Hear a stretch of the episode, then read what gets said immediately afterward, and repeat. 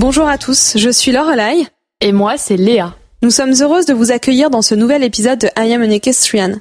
Dans ce podcast, nous échangeons avec des professionnels de la filière équestre autour de discussions longues pour découvrir leur parcours, leur histoire et comprendre comment ces personnes inspirantes ont réussi à transformer leur passion en métier. Tous nos épisodes sont disponibles à l'écoute de façon permanente sur vos plateformes de streaming habituelles ainsi que sur le site internet et l'application de notre partenaire Lépron. Cette semaine, nous sommes partis à la rencontre de Mehdi Gedraoui. Et croyez-nous, ça n'a pas été si facile. Avant de le convaincre d'enregistrer cet épisode, nous avons dû négocier. Beaucoup. Mais quelle chance nous avons eue quand il a finalement accepté cette interview. Mehdi est journaliste de formation, d'équidia à Eurosport et désormais pour Cheval TV.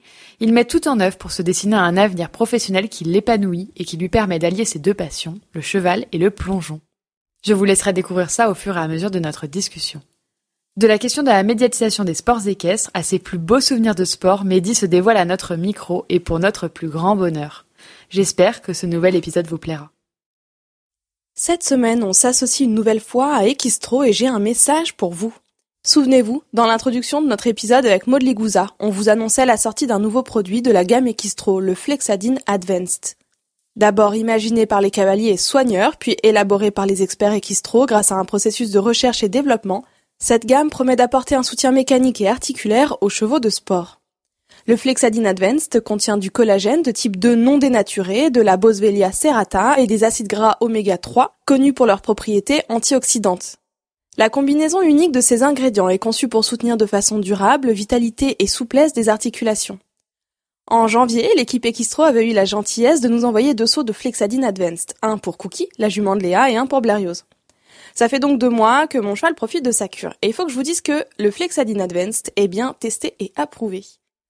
Blayos est un grand cheval, 1m83, et à l'aube de sa dixième année, c'est une grosse mécanique qui n'est pas toujours très simple à actionner.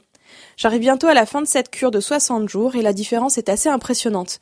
Après seulement quelques minutes de pas, il est disponible et il bouge correctement dès les premières foulées de trop. Alors comme moi et comme Mehdi qui est associé à Equistro et porte leur couleur depuis toujours, faites confiance à Equistro. Votre cheval vous remerciera. Allez, c'est parti. Bienvenue dans I'm an Equestrian, le podcast. Bonjour Mehdi. Bonjour Léa. Je ne peux pas commencer cette euh, interview sans d'abord te dire un grand merci d'avoir finalement accepté d'échanger avec nous. Je le sais, tu ne souhaitais pas réellement te mettre en avant et ça n'a pas été si aisé de te convaincre. Petite pensée d'ailleurs pour Élise Maigret à qui nous disons un, petit grand, un grand merci pour ce petit coup de moi pouce. Aussi, moi aussi, je la remercie beaucoup. Ce qu'on va faire, Mehdi, c'est qu'on va discuter avec toi de ton parcours, de tes expériences, de nous aussi, si tu le souhaites, de nos parcours pour euh, vraiment créer un échange. Est-ce que ça te convient comme ça? Allez. Donc je vais pas commencer. Mais je me réserve le droit de tout arrêter. ok. Cet épisode ne sera peut-être pas diffusé. je vais pas commencer par faire ta biographie. Je vais juste euh, commencer en te demandant de nous raconter qui tu es et d'où tu viens, puisque en fait tout le monde te connaît, mais personne ne te connaît vraiment, je crois. Oui, alors tout le monde me connaît, j'en suis pas si sûr. Euh, qui je suis? Je suis un journaliste euh, cavalier. Euh, passionné par ce milieu euh, du cheval, euh, de l'équitation, surtout du sport, mais pas que. Euh, passionné par plein d'autres choses, et c'est important d'avoir cet équilibre dans la vie. De 36 ans, avec un métissage, puisque mon papa était marocain, ma maman est française, mais j'ai toujours grandi à la mode européenne. et je suis proche des chevaux, parce que ma maman était cavalière. Euh, mais pas du tout professionnelle. Et du coup, euh, voilà, elle m'a transmis le virus. Si on veut parler de, cette passion du cheval, euh, quand j'avais deux ans, elle m'a mis sur un poney et j'ai jamais voulu en descendre. Donc à trois ans, euh, voilà, trois ans et demi, je suis arrivé dans mon premier centre équestre à côté de Lille. Et voilà, à 36 ans, je suis toujours à cheval ou à côté des chevaux. Oui, d'ailleurs, euh, tu nous disais hier, donc on sait qu'on est un peu en train de bouleverser ton planning, puisque là, ce matin, tu étais censé aller monter ton cheval. Euh, tu as toujours réussi à monter à cheval quand tu as fait tes études, quand euh, maintenant, enfin, tu as un métier extrêmement prenant, avec beaucoup de déplacements. Tu montes encore à cheval régulièrement C'est quelque chose qui est important pour toi? Alors, je monte aujourd'hui régulièrement. J'ai un parcours de cavalier qui est très vraiment très classique. Euh, J'étais cavalier de club euh, jusqu'à mes 17 ans. J'ai euh, économisé beaucoup d'argent à, cette, à cette époque-là et par rapport à, à, mon âge pour acheter ma première jument qui était un petit peu sortie d'un pré dans les Ardennes quand j'avais 17 ans. Euh, mais c'était vraiment le, but d'avoir un cheval à moi. Mais je me suis formé en, en club et c'était très très bien. Euh, et aujourd'hui, aujourd'hui, j'arrive à monter à cheval. J'ai eu un break quand même pendant 5 ans, 5 ans ou 6 ans. J'ai arrêté de monter. Euh, j'ai mis cette jument-là à la retraite, même si elle était jeune, au moment où j'ai commencé à travailler en fait. Parce que pendant mes études, j'ai quand même réussi à la garder tout en travaillant à côté, en faisant des petits boulots pour pouvoir payer la pension. Et puis, euh, et j'ai arrêté quand j'ai commencé à travailler parce que j'ai beaucoup bougé en fait. Géographiquement, je suis parti euh, aux Antilles, je suis parti quelques mois en Guadeloupe. Après, je suis parti un an à Toulouse, je suis parti en Normandie. Et la logistique, euh, emmener, emmener le cheval avec moi, en, en Guadeloupe, c'était évidemment pas possible, même à Toulouse, après en Normandie. Euh, ça faisait beaucoup trop et je voulais me concentrer un petit peu sur le, début de ma carrière professionnelle aussi, bien faire les choses. Donc, euh, donc j'ai pris le temps de, de me lancer dans l'élevage et de, faire naître un seul poulain, ce que je ne referai plus jamais. je dois bien l'avouer. Euh, donc, donc j'ai quand même fait une pause parce que c'est c'est un métier qui au départ est prenant et aujourd'hui aujourd'hui je mets un point d'honneur à, à me laisser du temps, à aller monter mon cheval. Je vis à Paris. Mon cheval est, est, dans une super écurie euh, depuis très longtemps. Je suis toujours dans la même écurie en région parisienne, à Arbonne-la-Forêt, chez Sylvie Parot et Pierre Breton, euh, qui sont des vrais amis, qui s'occupent très bien de lui. Et, euh, et aujourd'hui, c'est ma bouffée d'oxygène. Ça t'a manqué durant toutes ces années de ne pas monter à cheval et de... Énormément. Énormément. C'est c'est quelque chose qui est viscéral, en fait. C'était très dur, euh, mais après, euh, voilà, je viens d'un milieu, euh, on va dire modeste, ou en tout cas de, classe, de classe sociale, de, voilà, d'un milieu modeste. Ma mère est, prof. et on n'avait pas, on n'a jamais eu beaucoup d'argent à mettre dans les chevaux. On a fait, enfin, ma mère, ma mère s'est sacrifiée quand j'étais gamin, donc je savais aussi la valeur de, l'argent, la valeur de ce sport, ce que ça coûte. Avoir un cheval, ça coûte aujourd'hui, on va pas se mentir. Et je n'avais pas les moyens. Euh, non plus. Donc je me suis dit, euh, bah, sois raisonnable. Tu remonteras un jour. C'est l'avantage de ce sport, c'est qu'on peut, on peut le faire aussi plus vieux. On peut et on peut mûrir. Donc, euh, donc c'est bien. Finalement, ça m'a peut-être permis de, mûrir et de, et de prendre encore plus de plaisir aujourd'hui avec mon cheval. Et aujourd'hui, tu travailles dans ce milieu-là, puisque tu es journaliste dans la filière. Tu ne te verrais pas, sans doute, travailler dans le milieu et ne pas monter à cheval? C'était vraiment important pour toi d'allier ta passion à ton métier Disons que c'est deux choses après différentes. J'ai travaillé euh, sans monter à cheval. Alors à l'époque, je faisais plus de radio, j'étais plus sur des, sujets généralistes, euh, que ce soit politiques, sociaux, euh, des, sujets sociétaux, des, des sujets sur l'éducation. J'ai voyagé, c'était vraiment très très chouette. Je ne sais pas si le fait d'être journaliste dans le monde du cheval a un rapport avec le fait qu'il faille que je monte à cheval. Euh, voilà, c'est deux choses que j'essaye je, de, séparer un peu. Et même d'ailleurs quand je viens en concours, euh, on est ici au Mans sur les, les finales du Grand National. Euh, J'étais là pour travailler. Je l'ai fait une fois, euh, emmener mon cheval en concours avec des épreuves à commenter dans le week-end et c'était pas un bon souvenir. C'était au Master Pro à Fontainebleau. Et, euh, et, parce que j'allais commenter derrière euh, la, grande finale des Pro Élites, et moi, mon, épreuve avait été décalée sur une autre piste, et du coup, il fallait que je passe en numéro 1 euh, pour vite aller me changer après, etc. Et c'était pas du tout un bon souvenir, donc j'essaye vraiment de, faire les deux. Et, même dans mon comportement, en fait, voilà, je, voilà ici je côtoie du monde, mais quand je vais monter mon cheval, je suis avec ma petite équipe, euh, des écuries faire mon petit concours, faire mes petites épreuves et, euh, et voilà, j'essaye de vraiment séparer les choses. Vie, vie privée, vie professionnelle, c'est bien. Je vais faire l'analogie avec une. Enfin, en t'écoutant, ça me fait penser à, à une expérience que j'ai eue et je vais faire l'analogie du coup entre mon expérience et la tienne. Tu vas me dire si tu as ressenti la même chose. Mmh. Moi, j'ai toujours monté à cheval, un peu comme toi, je crois, et j'ai fait un micro break de quelques mois quand je suis partie vivre aux États-Unis.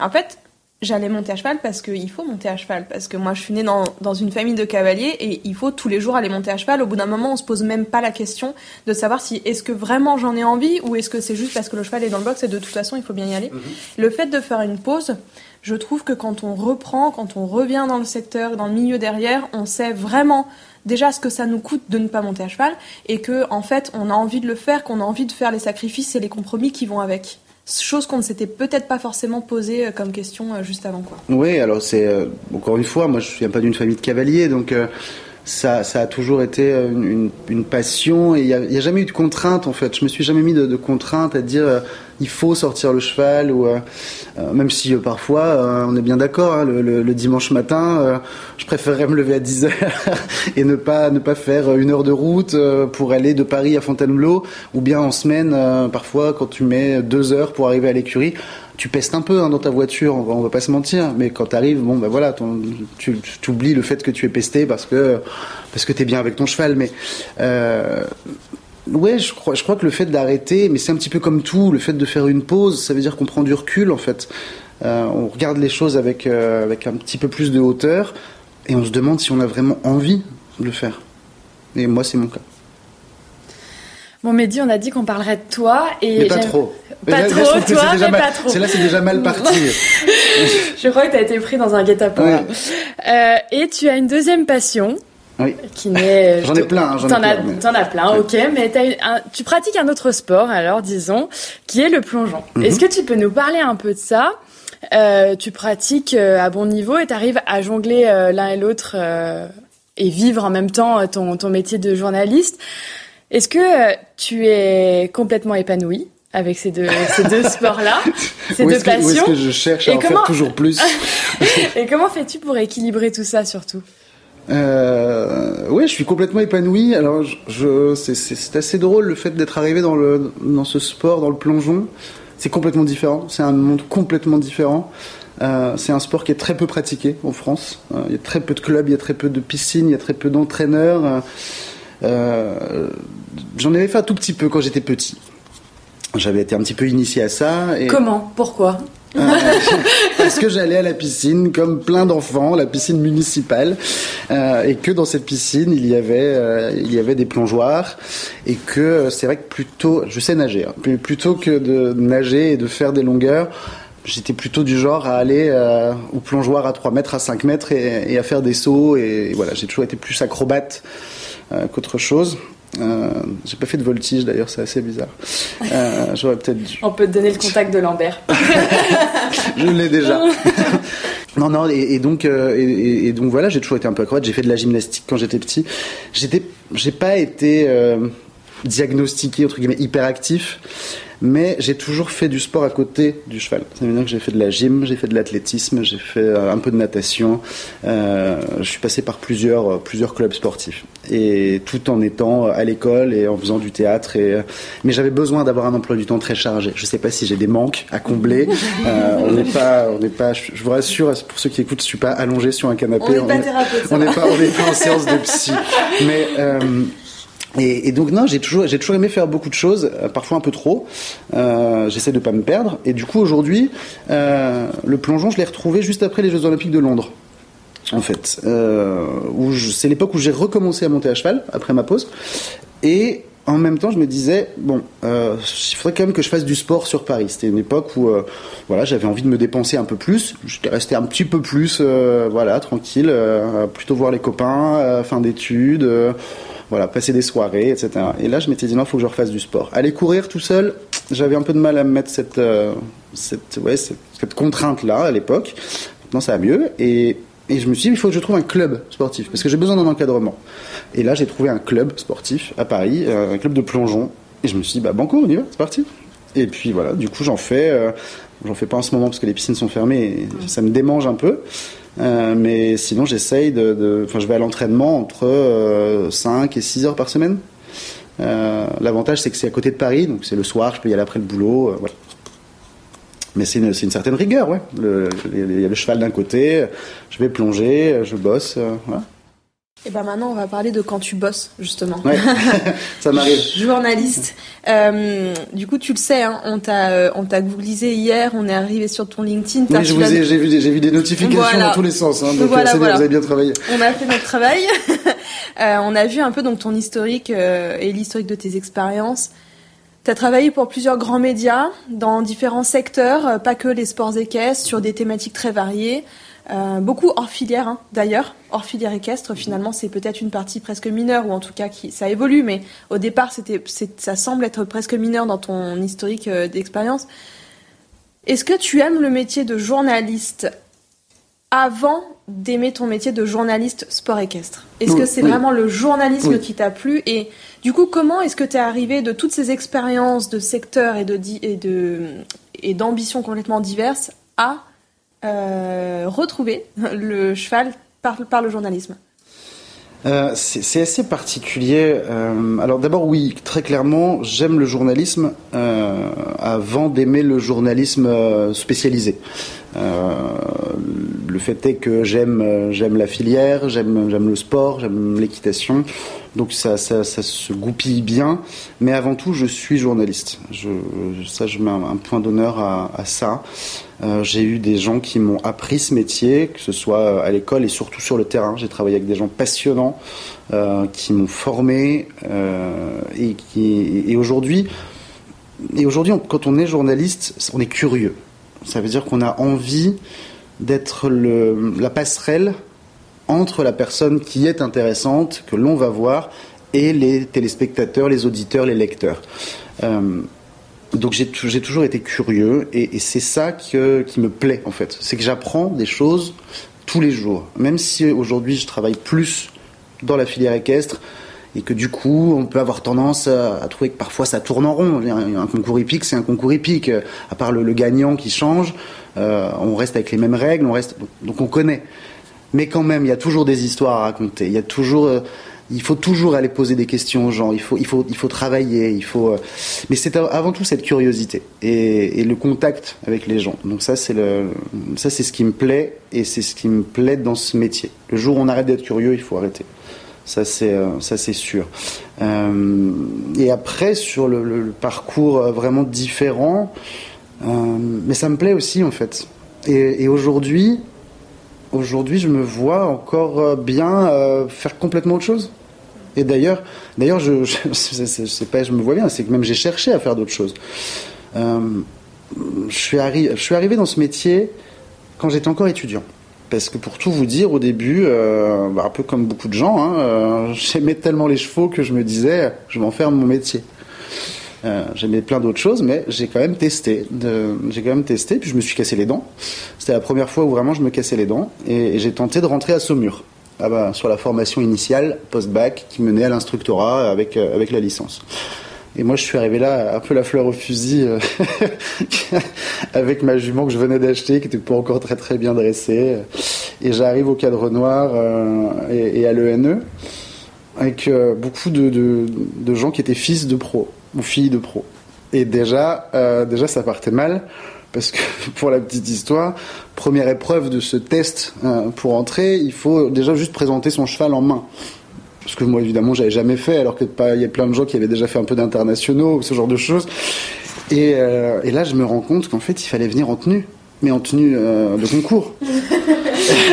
il est arrivé en jogging avec des baskets. Non, non, j'avais évidemment mon pantalon d'équitation, mais j'avais un pantalon noir, j'avais une chemisette, et, j'étais pas, j'étais pas très fashion à l'époque, ça c'est sûr.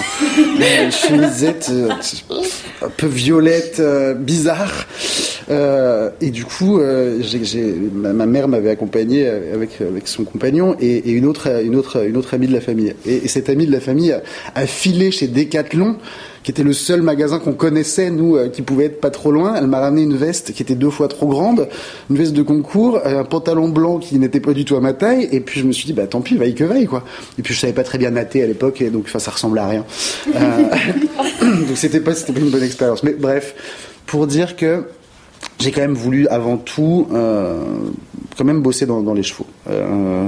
Et puis, puis bon, c'était, c'était un, un, petit coup dur, mais c'est pas grave, je suis allé à la fac. J'étais tiraillé entre les chevaux, le journalisme, parce que j'étais passionné de médias, de, radio et de, journaux, principalement à l'époque, euh, et, de théâtre. Donc ça j'avais un peu, voilà, je me laissais un peu les portes ouvertes. Je suis allé à la fac, euh, j'ai quand même passé une licence dans les métiers du sport, en management du sport, ce qui m'a permis de passer mon monitorat. Et à ce moment-là, j'ai adoré enseigner à certains publics. Euh, j'ai pris beaucoup de plaisir avec, euh, euh, avec certains de mes élèves, mais je, sentais que j'étais pas du tout fait pour tous les publics et que c'était pas la façon dont on demande d'enseigner aujourd'hui, ça me correspondait pas. Donc c'était un bagage supplémentaire, mais je me suis dit non. Et donc là, j'ai décidé de faire du journalisme. Et, et donc j'ai commencé à piger un petit peu dans, dans, le, dans, les pages du journal Le Cheval, qui à l'époque était régional vraiment. J'étais, je pigeais pour les pages en Ile-de-France, puisque j'étais là-bas. Euh, cheval Junior à l'époque, qui devait être un, des titres de cheval pratique. Euh, donc voilà, je faisais des piges tout en étant étudiant. Et puis, euh, puis j'ai fait des stages, mais mon premier stage, je l'ai fait à France Télévisions. Je l'ai pas du tout, je l'ai pas fait euh, dans un média équestre. Je voulais voir autre chose. Je voulais euh, sortir aussi un petit peu d'une zone de confort et tout de suite me mettre un petit peu dans le grand bain pour voir. Et, euh, et ça a été des expériences super. Après, après j'ai fait un stage quand même chez Equidia, mais ce qui m'a vraiment formé, très clairement, c'est après mon, alternance entre euh, l'école supérieure de journalisme de Lille et Radio France. Ça, ça a été euh, le, le lancement de cette petite carrière que je, que je fais pour l'instant.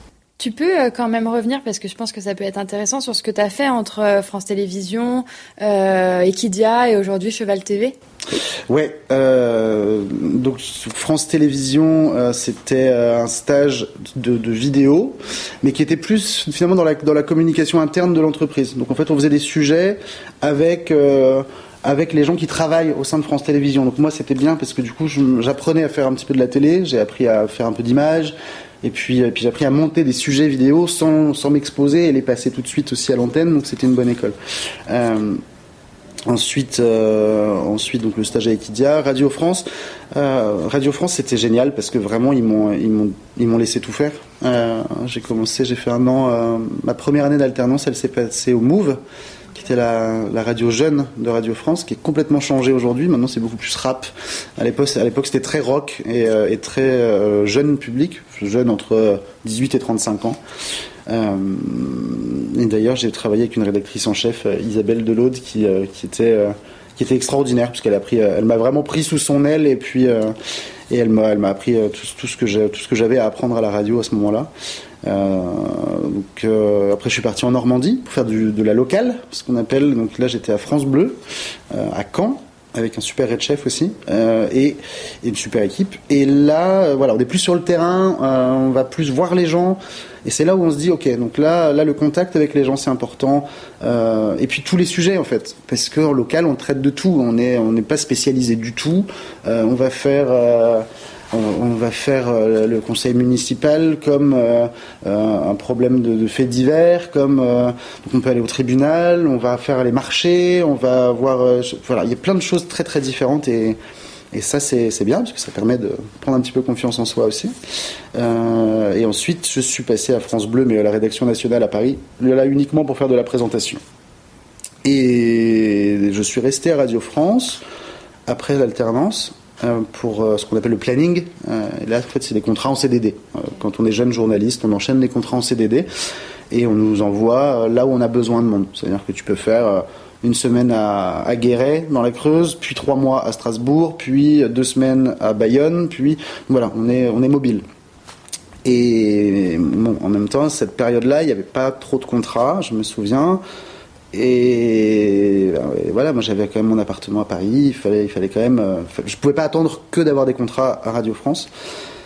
Et, sur Equidia, il y avait une émission qui s'appelait euh, Jump à l'époque, euh, qui passait tous les lundis soirs. Euh, et Jean-Baptiste Marteau, qui maintenant est, est, journée, qui, qui, est passé par Equidia et qui est maintenant sur, sur France 2, une des grandes stars de France 2, euh, qui est un copain. Euh, et bien, lui était le chroniqueur de cette émission-là, mais partait.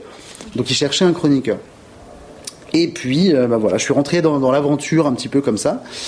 Donc cumuler radio et, et, et, et, cette chronique sur Equidia. C'était au début, j'étais tout timide face à la présentatrice à donner les résultats du week-end et les rendez-vous de la semaine d'après. voilà, puis j'ai progressé petit à petit. je me suis pas lancé dans le, grand bain tout de suite. C'est important aussi d'y aller progressivement et de surtout pas croire qu'on a des, des, ailes trop grandes. parce que sinon c'est sûr qu'elles sont brûlées très vite. Euh, et après, euh, non, mais après en fait j'ai toujours, euh, j'ai toujours vogué un peu entre le cheval et pas le cheval. Voilà, parce que parce que je voulais faire d'autres choses. Donc j'ai travaillé sur le 107.7, les radios d'autoroute, euh, euh, tout en faisant tout en faisant des, chroniques sur Equidia. Et puis voilà, on a avancé comme ça au fur et à mesure. Mais c'était bien de faire les deux pas s'enfermer dans un milieu et de rester curieux en fait, de, rester toujours cette curiosité d'aller voir ailleurs, de parler d'autres choses et, de revenir dans ce qu'on aime, c'est-à-dire les chevaux.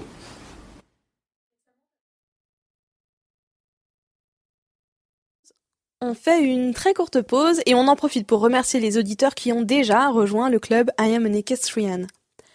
En plus de pouvoir écouter nos épisodes en avance, ces membres discutent et échangent avec nous sur le groupe WhatsApp privé que nous avons créé.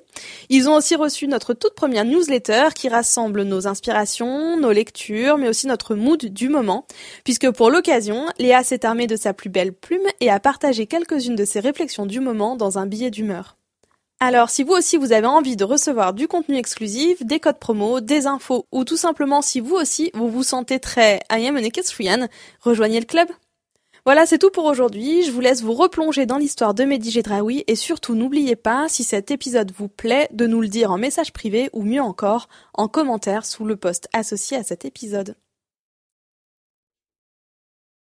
Récemment, tu as travaillé donc pour la semaine du digital. Euh, tu allais faire plusieurs tournages euh, chez des cavaliers, chez des personnalités du milieu. On en parlait hier soir quand on quand on a quand on t'a croisé avec Elise, qu'on essayait de te convaincre de faire cette interview. D'ailleurs, je vais y aller, je crois. c'est bon, Tu nous disais que tu nous disais que adorais ça, aller faire des tournages, que c'était vraiment ce que tu ce que aimais faire, aller à la rencontre des passionnés, découvrir leur leur environnement de travail, leur milieu, etc. Qu'est-ce qui te plaît vraiment particulièrement quand tu pars en tournage comme ça ce que, j'aime euh, particulièrement dans ces moments-là, c'est qu'on a du temps. On a plus de temps euh, parce qu'aller voir les cavaliers ou les acteurs de la, de la, filière ou les sportifs de manière générale, euh, pendant une compétition, c'est, ils n'ont pas le temps. Ils n'ont pas le temps, ils sont dans leur compétition, ils pensent déjà à leur grand prix, ils ont leurs chevaux à monter le matin, euh, ils doivent ils checker que tout va bien. Enfin voilà, ils sont là ils sont là pour la compète. Ils sont pas là pour euh, pour te consacrer du temps. Euh, donc à la limite, on a toujours réussi à faire des petites émissions, à faire des interviews quand on est en concours. Mais on sent, on, sent bien que c'est pas le moment.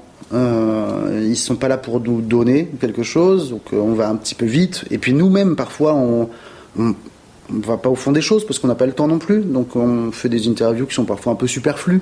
Euh, on va pas, on va pas se mentir. Il y a des choses qui sont pas du tout intéressantes. Donc euh, donc ça les met pas forcément eux en avant. Et puis nous, ça nous dessert un peu parce qu'à la fin, on se dit. Euh, c'est bien beau une interview de sortie de piste, mais pourquoi vous avez fait 4 points Pourquoi vous avez fait sans faute Bon, enfin, on n'est pas trop dans l'analyse, quoi. Donc, donc aller chez eux quand ils nous le permettent, quand ils nous donnent du temps, euh, ben voilà, ça, ça, permet un échange, un vrai, c'est-à-dire de voir comment ça fonctionne chez eux, de les voir travailler. Même si on n'est pas toujours sur leur dos d'ailleurs, parce que quand on va faire une interview euh, chez euh, Kevin Stott ou chez la famille Maigret pour voir comment comment s'organise leur journée, comment comment ça fonctionne chez eux, bah, on n'est pas toujours, je suis pas toujours en train de tirer sur la manche de Kevin Stott en lui disant, hé Kevin, Kevin, là tu fais quoi, tu fais quoi? Non, on observe, on regarde comment ça se passe, et ce qui permet après de préparer un, échange avec lui et, et c'était, ça c'était vraiment très très bien. Par exemple parce que pour reprendre l'exemple de Kevin Stott sur cette semaine digitale euh, et pourtant j'en ai fait des interviews de Kevin Stott depuis, depuis quelques années mais j'avais jamais, j'avais jamais eu cet échange euh, devant une caméra en tout cas avec lui. Euh, et ça montre que quand on prend le temps quand on s'intéresse quand on ben, voilà, là aussi, eux peuvent prendre le temps de le faire. Alors, on le fera pas toutes les semaines, parce qu'ils n'ont pas le temps, c'est évident. Mais, mais j'espère qu'on peut apporter aussi, du coup, aux gens qui regardent, une autre vision, un petit peu, une autre, vision de ce sport et qu'on va un peu plus loin, en fait. Et quand on a des, cavaliers qui nous, qui prennent le temps de nous raconter, c'est riche. C'est ça, c'est ça qui est passionnant. Et c'est beaucoup plus passionnant que de, de présenter une émission ou de faire une, interview en, en 5 minutes. Euh, t'as connu euh, une époque florissante de ce sport euh, quand tu as travaillé notamment pour Equidia, où euh, on retransmettait les grands prix tous les dimanches avec des magnifiques images dont les, les, spectateurs pouvaient avoir accès. Aujourd'hui, c'est plus tout à fait le cas avec la disparition d'Equitia, la disparition d'RMC Sport. On a quand même des images. on, a, quand, même, des images. il y a quand même des choses qui se passent. Et ça, c'est important. J'y viens. il faut, il faut passer, il faut, voilà, il faut penser au futur maintenant. Mais on va, on va en parler. C'est bien. Justement, est-ce que tu peux nous parler de ça avec ton regard de journaliste et chez Cheval TV, hein, notamment, qui euh, retransmettent justement euh, ces images-là? Euh, Ouais, ouais. C'est vrai que, en fait, moi, j'ai jamais été euh, affilié à un seul média, une seule chaîne. Euh, je suis un petit peu le, le, le, ouais, le, ah, je vais pas, l'électron libre, le. Euh, on a essayé de monter des projets euh, un peu à droite à gauche, qui parfois qui ont tenu, parfois qui n'ont pas tenu. Et, et moi, alors, Equidia, je trouvais ça évidemment génial euh, parce que parce que je suivais. Euh, moi, j'ai très très peu commenté sur Equidia. Euh, j'ai fait quelques émissions. J'ai beaucoup fait de reportages encore euh, à l'époque pour des boîtes de production qui travaillaient pour Equidia. Et, et je me souviens l'année de Rio, par exemple. Moi, je suis pas du tout parti à Rio, mais j'ai suivi les, trois équipes de France. Euh, jusqu'à l'avion, jusqu'au décollage de l'avion. Euh, je, leur ai, je, je dit salut. Mais, euh, mais c'était tout aussi bien finalement et que de commenter une épreuve. Et voilà, parce que c'est plus ce que j'aime et c'est un petit peu plus dans mon ADN. Oui, Equidia, on est d'accord, manque aujourd'hui encore. Mais voilà, le, le contexte. Euh, moi, j'étais pas de l'intérieur, hein, donc euh, évidemment les gens qui, les gens que vous avez pu rencontrer, vous deux, les filles euh, qui, qui, ont été à l'intérieur, vous, vous ont certainement raconté des choses, etc. Moi, j'étais pas à l'intérieur. C'était peut-être un modèle qui, qui était trop compliqué, trop. Ça demande beaucoup d'argent de produire des images, d'acheter des images. On ne se rend pas compte à quel point euh, on dépense de l'argent pour diffuser ces images. Euh, et notamment les circuits euh, Coupe du Monde, Coupe des Nations, les championnats. C'est pas gratuit, enfin, c'est pas parce qu'on s'appelle Equidia qu'on a les images comme ça le dimanche soir, il, faut les payer. Euh, la chaîne était gratuite. Donc évidemment, il y a le monde des courses, mais le monde des courses ne va pas bien et n'était pas là pour financer non plus les sports équestres, euh, parce que parce que le monde des courses n'a pas comme ça de l'argent à sortir pour euh, les amateurs de Grand Prix 5 étoiles. Euh, ça marche pas comme ça. On a, on a demandé à un moment donné, j'ai vu passer des choses où on disait mais la fédération euh, pourrait aussi faire. C'est pas le rôle d'une fédération. Euh, c'est pas dans les statuts d'une fédération sportive nationale de, diffuser et de produire non plus comme ça Enfin, et après, on a dit oui, mais alors du coup, est-ce que les gens étaient prêts à payer finalement euh, 5 euros par mois ou 10 euros par mois On ne sait pas. Enfin, c'est aussi une somme en fait. On a tellement été habitué à ce que ce soit gratuit que dès qu'on demande 5 euros, euh, même, si ce n'est que 5 euros, tout le monde disait ouais, moi je veux bien donner, je veux bien donner. Veux... Bah oui, mais enfin, ça s'est pas fait. Donc, euh, force est de constater que euh, il, fallait, il fallait certainement trouver un autre modèle. Euh, RMC, euh, moi pendant pendant qu'il y avait RMC, euh, j'étais sur un autre média et un autre grand média parce que moi j'étais sur Eurosport. Et j'ai adoré cette période aussi, puisque sur Eurosport bah, il y avait une petite place pour l'équitation, mais cette place était sponsorisée. Ça veut dire qu'il y avait un partenaire qui donnait de l'argent tous les ans avec un contrat pour qu'il y ait de l'équitation qui soit diffusée. Alors on passait quelques programmes de la FEI, parce qu'il y avait un contrat avec la FEI, et après l'autre partenaire, c'était Longines, qui est l'un des gros sponsors des, sports équestres. Euh, Eurosport, moi j'y suis entré en tant que pigiste, parce qu'il y avait une émission qui s'appelait à l'époque Horse Excellence, donc on faisait euh, un peu de reportage, et puis on faisait des résumés de, de Grands Prix, etc. Et je commentais quelques Grands Prix.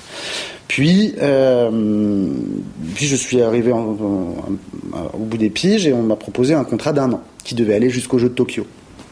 Euh, et là, c'est pareil. Euh, on, a, on, a, on a pensé avec une équipe une nouvelle émission qui allait un peu plus, qui était beaucoup moins résumé sportif, etc. Parce qu'au bout d'un moment, les résumés sportifs on les, on les, connaît, les résultats d'un Grand Prix. Et on n'a pas besoin de les voir en images, 5, 4, 3, 2, 1, et voilà, il a gagné. C'est dépassé, on fait plus ça, et il y a les réseaux sociaux pour ça, et, et, voilà, une émission de télé 48 heures après, ça sert à rien. Donc on est plus parti dans du magazine, euh, c'est-à-dire qu'on est allé faire des sujets de fond, euh, et on a, on a commencé à la tourner, cette émission, avec, euh, avec des équipes d'Eurosport, Et, et, c'était là aussi, on allait, on allait un peu plus dans, dans, le fond des choses. Et on avait tourné notamment une émission avec Brian Balzeger. On a passé deux jours chez lui euh, avec des images superbes qui sont euh, encore. Euh, j'en ai gardé une partie dans, dans, dans, mon ordinateur. Parfois, je les regarde et je me dis c'est quand même dommage que cette émission n'ait pas vu le jour. Le Covid est arrivé. Et là, ben voilà, plus d'argent, tous les sponsors arrêtent de, de donner de l'argent, etc. Bon, ben l'émission, elle ne sort pas. Parce que ça marche comme ça. C'est une industrie. Sans argent, pas de télé, pas d'image, ça, coûte cher. Euh, et, donc il faut, euh, faut, pas jeter la pierre à, des médias qui disparaissent, qui essayent, qui, font des choses. Euh, et aujourd'hui, voilà, mon contrat avec Eurosport s'est arrêté. J'avais déjà collaboré avec Cheval TV et je m'entends très bien avec cette équipe et on continue de d'avancer. Il y a des nouveaux projets. on parle pas mal en coulisses ça avance petit à petit parce que euh, je crois que la force finalement d'un média comme Cheval TV, qui a pu être décrié, hein, qui a pu euh, en disant ah ouais vous avez commencé à montrer des 5 étoiles etc puis après ah, bah, vous passez au national etc parce qu'en fait ça marche comme ça. Ça marche si on n'a pas d'argent on va pas en dépenser si on l'a pas. Donc ils ont décidé de faire des choses et c'est très intelligent. Ils font les choses petit à petit. Ils s'installent dans le paysage et puis on va avancer un peu. Aujourd'hui, il y a des discussions qui sont en place. Et, euh, et, je peux, euh, je vais pas, je vais pas faire une grande annonce à votre micro, mais je peux vous dire que dès l'année prochaine, ça va bouger. Est-ce qu'on peut être optimiste, du coup, nous en tant que passionnés, que euh, fervente défenseuse, euh, consommatrice de, de Grand Prix, etc.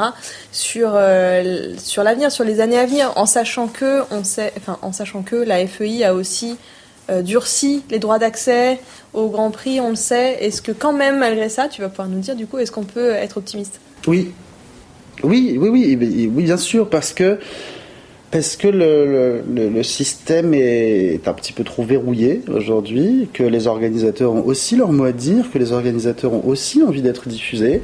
Euh, donc, euh, oui, oui, je pense qu'on peut, être optimiste. Alors, je vais vais pas tout dire maintenant. Je peux pas parce que tout n'est pas fait et que j'ai jamais, euh, jamais pris position et, et, et, surtout, voilà, moi je reste à ma place de journaliste aussi.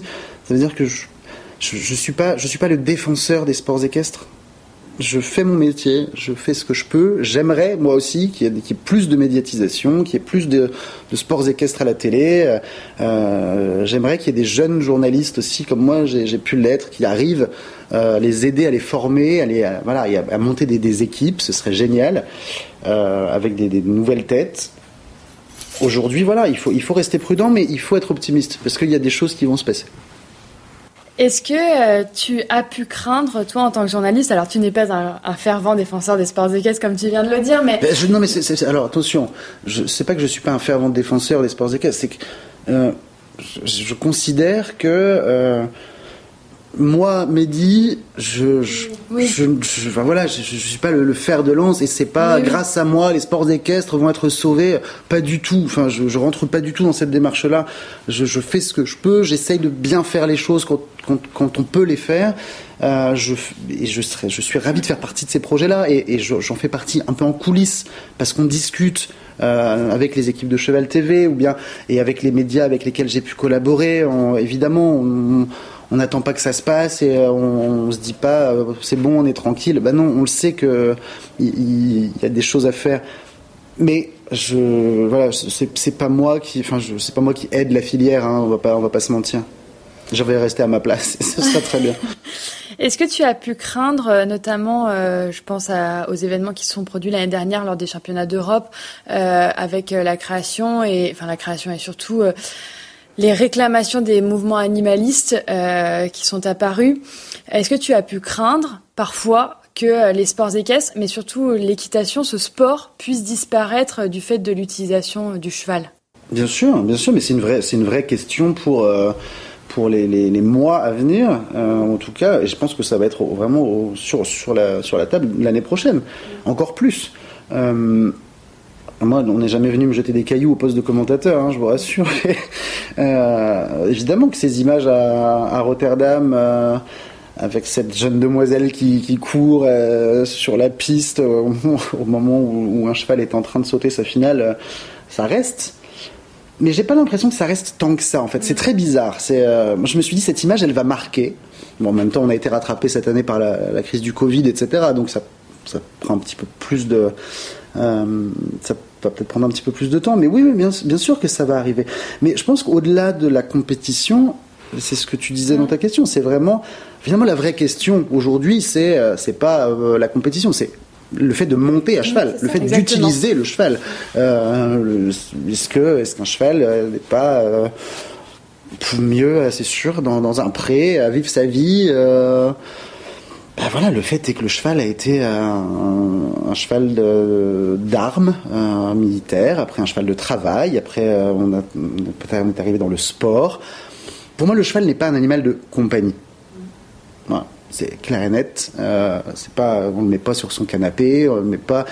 euh, j'adore mon cheval, j'adore les chevaux, euh, mais c'est pas un animal de compagnie. Euh, je respecte mon cheval, j'aime mon cheval, mais euh, et j'estime que quand je le vois euh, hennir pour monter dans le camion, pour aller en concours, euh, quand euh, à la maison il prend de l'âge, moi je saute très très peu. Les, autres cavaliers des écuries sautent, euh, enfin voilà, prennent un cours, ils sautent. Mon cheval, dès, dès qu'il entend une barre qui monte sur un taquet, il est comme ça, très électrique, et il se dit moi aussi, moi aussi. Je, je pense qu'il est pas malheureux. Après, ça- ça- je pense qu'il va falloir qu'on discute avec ces gens-là, qu'on les prenne, qu'on les, considère, euh, qu'on leur explique, qu'on leur montre. Euh, Il y, a des- il y a des pratiques abusives hein, aujourd'hui dans le monde du cheval, très très clairement, et à, et à plein de niveaux très différents, bas niveau, haut niveau, euh, et je, il faut, il faut, il faut les condamner. Ça c'est sûr. Après, voilà, je pense que c'est des gens qu'il faut amener euh, dans notre milieu, les, leur ouvrir les portes. Je crois que ça s'est fait en Suisse notamment, euh, où on les a emmenés à l'entraînement de cavaliers pour, euh, voilà, pour déjà qu'ils puissent voir les choses. Je pense que si on reste cloisonné chacun de notre côté euh, à débattre sur les réseaux sociaux, c'est stérile. Voilà. Alors du coup, j'ai deux questions. Tu vas me dire euh, celle à laquelle tu veux répondre en premier. C'est une question que qu'on avait prévue aussi, hein, et je rebondis. Enfin, je- ça me ça me rappelle à cette question parce que tu viens d'en parler. Euh, tu parles des dérives. Mhm. Est-ce que quand on est journaliste, comme tu l'es, immergé à l'intérieur, est-ce qu'on peut perdre cette part d'émerveillement un peu naïve, un peu innocente qu'on a, tu sais, quand on est le grand public, qu'on allume le Grand Prix, qu'on regarde les chevaux sauter, qu'on se dit mais c'est incroyable, c'est merveilleux, j'aime tous ces cavaliers-là. Est-ce que ça on le perd? Non, non, il faut pas le perdre. Euh, alors après, je vous avoue, j'ai pas le même émerveillement euh, face à tous les cavaliers. Voilà, ça c'est euh, clair et net. Euh, D'ailleurs, ça, je pense qu'il y a même des choses qui se doivent se sentir. Euh, j'ai des, je peux, j'ai des frissons, j'ai, euh, je peux avoir la voix qui tremble euh, quand je vois un parcours magnifique, un cheval, un cheval extraordinaire, un cavalier que j'admire, une performance, un barrage complètement dingue. Donc non, ah non non ça se perd ça se perd pas du tout. Après je prends pas le même c'est pas le c'est pas le même plaisir c'est j'ai pas les mêmes yeux euh, sur euh, sur toutes les compétitions ça c'est sûr. Euh, commenter le rêve ce serait de commenter la finale olympique ou de ça évidemment. Et là, et là on, on, on- le perd on le perd pas cet, émer- cet émerveillement. Il faut surtout pas le perdre parce que ça reste du sport incroyable. Ça reste des performances incroyables. Et on est comme vous. On voit les images on voit l'émotion on voit le je, je, vais passer pour une midinette mais moi le sport me fait très vite monter la larme à l'œil euh, je, j'adore regarder les Jeux Olympiques, mais tous les sports, parce que bah, la performance, quand on sait ce que c'est, que le travail accompli, voilà, euh, c'est, incroyable. Donc oui, je, je, je peux chialer devant des Jeux Olympiques, clairement. Donc non, non, clairement, il faut faut surtout pas perdre cet émerveillement. Euh, après. Après, oui, on les voit travailler, on les voit. Ils, sont, ils, sont, ils ont tous leurs petites méthodes, leurs petits trucs. Et puis, il faut, faut, faut pas croire que euh, il se passe des choses incroyables euh, euh, en coulisses partout. Il y a des choses qui sont pas bien. On le sait. On va pas, va pas se mentir. après, nous, notre rôle de, journaliste, voilà, c'est de, garder quand même ces moments les plus, les plus forts et, et de faire vivre ça le mieux possible. Du coup, ça m'amène à ma seconde question. Tu parlais d'ouvrir les portes. Euh, on discutait, alors je ne sais pas quand il va être sorti, peu importe. On discutait hier avec Isabelle Judet pour un autre enregistrement, qui nous disait, nous disait pire que des portes de manège fermées où on ne sait pas ce qui se passe. Exactement, je suis entièrement d'accord. Est-ce que tu penses que je vais parler des acteurs principaux, euh, de ceux qui font de manière active, hein, de manière pratique le sport, c'est-à-dire les cavaliers de haut niveau. Est-ce qu'ils sont prêts aujourd'hui à rentrer dans l'éducation, à ouvrir leurs portes au grand public, à, donner un peu plus de transparence à, ce public pour que l'opinion publique, euh, en général, et pas que les amateurs de sport et pas que les cavaliers, renverse un peu la tendance ou les tendances animalistes en disant mais si, on peut continuer à monter à cheval et que ça se passe bien euh, C'est toujours un petit peu compliqué parce que si on parle des cavaliers de haut niveau, euh, il faut pas oublier que les cavaliers, c'est des sportifs, évidemment, mais c'est aussi des gens qui doivent gérer leur écurie, une entreprise. Euh, c'est pas des athlètes qui ont 5 heures pardon, d'entraînement par jour euh, et après euh, qui, qui peuvent avoir un métier à côté. Attention, hein, c'est pas, je ne dénigre aucun sportif euh, qui, ne serait pas cavalier. Euh, mais voilà, quand on voit la journée d'un cavalier euh, quand il est dans ses écuries, et si en plus de ça il n'est pas en concours le week-end, il n'est pas forcément toute la semaine chez lui. C'est un peu compliqué. Après, des cavaliers le font. Hein, des cavaliers font des portes ouvertes. Des cavaliers, alors peut-être moins en France, mais je me souviens d'être allé chez euh, Ingrid Klimke en Allemagne, qui est une femme extraordinaire, qui ouvre les portes de ses écuries sur des journées portes ouvertes, qui montre comment ça se passe, qui prend le temps. Qui... Mais pour tout ça, il faut que ce soit un système extrêmement rodé, en fait. Il faut qu'ils aient euh, une équipe autour d'eux, quelqu'un qui s'occupe de la communication, quelqu'un qui... On peut pas tout leur demander non plus. Euh, leur métier, c'est de monter à cheval, d'être performant, et parfois de gérer leur structure. Donc, euh, si on commence à, tout ouvrir, c'est comme si on ouvrait les portes de l'INSEP aujourd'hui. Euh, et on disait, euh, allez voir comment Teddy Riner s'entraîne tous les jours, etc. Il y a quand même un côté où on ne peut pas aller dans, le fait de les déranger. mais, je suis d'accord, il, il faudrait qu'on ouvre un peu plus. Ce que dit Isabelle Judet, c'est vrai, ouvrir les portes d'un manège fermé, évidemment, on se demande ce qui se passe à l'intérieur. Euh, on est tous suspicieux et on sait tous que des dérives existent dans, dans, dans, tous les milieux, dans toutes les disciplines. Et donc, du coup, évidemment, ça porte à, ça, porte à se poser la question.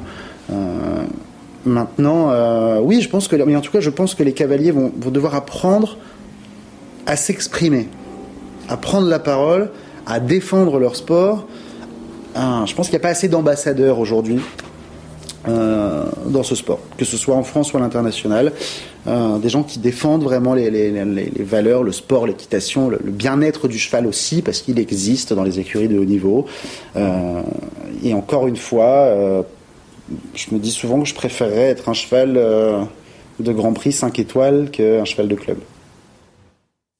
Je crois qu'on va bientôt arriver euh, vers la fin de cette interview. Ouf. non, je rigole, je rigole, c'était sympa, Attends, attends, c'est pas fini. Bonne journée à toutes et à tous et euh, à bientôt. Est-ce que Mehdi, tu as un plan pour les 5, 10 années à venir? Quels sont tes prochains challenges et tes prochains objectifs? Ouf. Euh, ça dépend à quel niveau. Tous. euh, J'avoue que le, moment actuel euh, fait que c'est difficile de se projeter. Euh, vraiment. Euh, et pourtant, j'ai eu de la chance cette année, parce que par rapport à beaucoup de mes confrères, j'ai pu rebondir. Certes, j'ai perdu un contrat, mais des anciens employeurs m'ont rappelé, j'ai pu retravailler, j'ai fait des, projets qui étaient très chouettes. Donc, dans une année compliquée, franchement, je ne suis pas du tout à plaindre et j'ai de la chance même. 2021, pour l'instant, euh, là, je vous avoue que moi, c'est ma fin d'année. Euh, je vais prendre quelques jours pour souffler. J'ai quelques petits projets qui sont en train de se monter euh, euh pour des, des, vidéos, pour avec avec des gens que j'ai rencontrés cette année. Et je n'ai pas de grand projet pour l'instant, donc euh, je sais pas, peut-être que vous voulez me prendre avec vous dans votre équipe. Et, euh, Non mais sinon on voulait surtout te proposer de nous prendre avec toi dans ton alors, pour l'instant, je n'ai rien à vous proposer de, de très, de très concret, mais, euh, mais comme je vous le disais, en fait, j'aimerais pouvoir derrière amener des nouvelles têtes euh, dans, dans ce milieu. Euh, j'aime bien transmettre des choses, j'aime bien former. Je pense qu'il y a beaucoup de choses à faire et que de toute façon, on ne peut pas les faire tout seul. Donc, euh, si les projets euh, auxquels je- auxquels j'aspire euh, se mettent en place petit à petit, parce que tout ne se fera pas dans un mois, euh, je vous rappelle. On vient de nous tendre une perche. Alors moi j'ai quand même une dernière question. Je voudrais, je voudrais que tu nous fasses rêver, que tu nous parles avec tes mots des émotions que tu as pu connaître sur euh, un ou des euh, événements ou un des, ou des moments sportifs que tu as vécu et qui ont été peut-être, qui- en tout cas qui sortent du lot, qui, qui restent ancrés, qui restent gravés. Est-ce que tu as, hier, euh, Isabelle Judet, dans, dans l'interview, nous, parlait de Totilas quand il a remporté la finale et de sa manière de sortir de piste acclamée? Est-ce que toi, il y a comme ça un moment qui reste ou quelques moments qui resteront gravés pour toi? Ouais, ouais, ouais, bien sûr. euh, Un, c'est un peu difficile. Mais ce qui ce qui est bizarre, c'est que c'est à chaque fois euh, sur des championnats ou sur des événements majeurs. euh, parce que des grands prix, il y en a tous les ans, il y en a toutes les semaines, il y en a tous les ans au même endroit. Donc voilà, un vainqueur, on, on- passe un autre. On a moins je trouve qu'on a moins d'émotions. Sauf peut-être parfois sur les Coupes des Nations, parce que je, tiens vraiment à cet esprit d'équipe. Euh, mais le, premier, je crois vraiment, et pourtant je suis cavalier de, de, de saut d'obstacle, mais ça va être un moment de dressage. Euh, et c'était en 2006, ça commence à remonter déjà aux Jeux mondiaux. Euh, Totilas n'était pas encore là, mais pour moi, la jument qui a vraiment transformé le dressage avant Totilas, c'est une jument qui s'appelait Matinée. Euh, une jument grise qui n'avait que 9 ans et qui était montée par un Danois, Andreas Eltrang, qui est aujourd'hui l'un des, grands marchands de chevaux et un des grands, grands professionnels de la discipline en Europe et dans le monde. Et cette jument avait un passage absolument magique. Euh, la reprise libre était euh, en nocturne dans le stade d'Aix-la-Chapelle, donc pas sur le stade de dressage, mais il y avait le carré de dressage, le rectangle au milieu de, de cette grande étendue d'herbe, sous les projecteurs. Il y avait toute une espèce de petite bruine. Euh, ça, il pleuvait un tout petit peu. Et sous les projecteurs, eh, cette jument avait, euh, avait une expression qui était euh, absolument magique. Euh, et au moment où, où elle démarre, déjà, tout le monde, tout le monde était un peu ébahi parce qu'elle avait, elle avait fait le Grand Prix, elle avait fait le spécial et on l'attendait en musique. Et dès que les premières notes de musique sont sorties, elle s'est encore plus exprimée. Ça reste pour moi une des, premières images vraiment extrêmement marquantes. Et, quand elle arrête sa reprise, le cavalier lâche, lâche ses rênes, l'arrêt final, et la jument lève un peu la tête et, regarde un peu ce qui se passe autour d'elle, un peu comme une jeune actrice ou un jeune acteur qui découvrait les premiers applaudissements, il comprend pas trop ce qui se passe, mais qui se dit ah bon j'ai bien fait. Cette petite tête, cet œil, ces oreilles comme ça, c'était juste assez magique, clairement. Donc ça c'est vraiment la, je pense la première image. Euh, et après s'il y en a une deuxième. euh, Bref, il y en a plein, après il y en a plein. Euh, on va pas tout raconter parce que ça va commencer à durer, mais euh, c'était les Jeux de Londres, les Jeux Olympiques de Londres, mais pas, une image en particulier, c'était plein d'images mélangées parce que était, nous on était sur place, Euh, mais on n'avait pas, moi je n'avais pas d'accréditation pour les Jeux de Londres, donc ça se passait dans le parc de, Greenwich euh, et nous on avait une émission par jour, mais on la tournait. Pub qui était à l'entrée du parc parce que parce que c'est là où du coup on, guettait les cavaliers sortir du, parc etc et il y avait tous les supporters qui étaient là donc on s'est dit bon voilà, on n'a pas d'accréditation mais on va quand même tourner une émission un petit peu un petit peu off. Euh, et là c'est cette cette ambiance de Jeux Olympiques en fait tout simplement qui était magique à Londres. Alors je j'étais pas à Rio je pense que je pense que c'était pas la même la même chose avec le fait que ce soit un peu plus loin, euh, le site équestre, euh, un peu plus compliqué, euh, les déplacements, etc. Là, on, sortait du parc, on était au pub, les cavaliers venaient, au pub, les fans étaient là, les, les, les bénévoles des jeux étaient là, et tout le monde se mélangeait là-dedans. C'était une espèce de grande fête tous les soirs. Et parmi toutes les images, bah, quand, les Anglais ont gagné, c'était absolument incroyable, évidemment.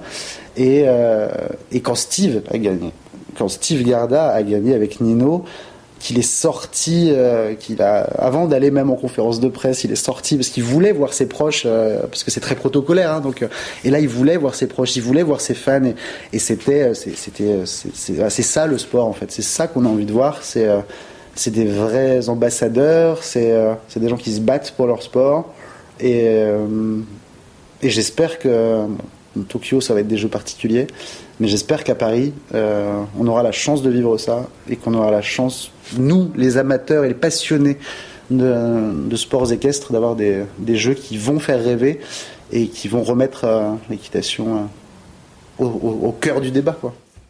Ce sera le mot de la fin. Merci beaucoup Mehdi, j'espère que ça n'a pas été trop dur. ça, va, ça va, on était bien installés. Merci beaucoup les filles. À bientôt.